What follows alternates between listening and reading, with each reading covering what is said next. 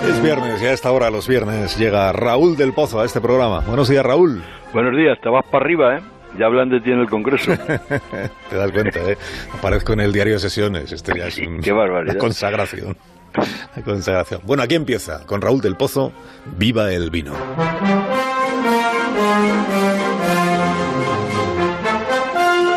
Corría el año 1970.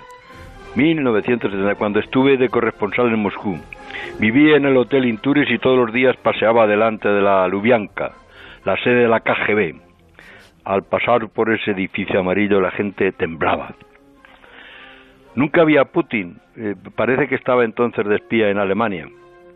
Hizo después el tipo una gran carrera, aunque le acusaron de hackear las redes y de poner pastillas en los cafés de los disidentes.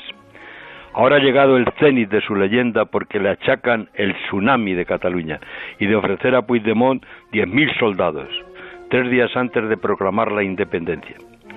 Según el procedimiento judicial que se sigue, el honorable se cagó en los calzoncillos con la propuesta como si estuviera en la misma Lubianca. Putin le ofreció hacer de Cataluña un país como Suiza y pagar la deuda.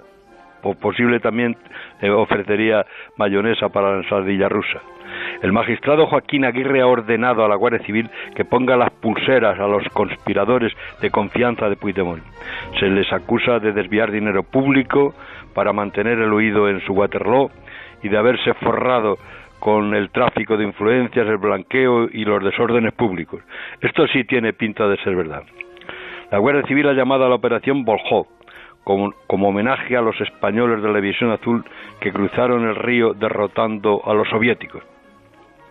El gobierno ruso ha reaccionado ante la noticia declarando que las relaciones con España serán a partir de ahora más complicadas. La embajada en Madrid ha vacilado diciendo que faltan dos que en realidad eran un millón de soldados. Los separatas califican las detenciones de delirantes y la información de rocambolesca.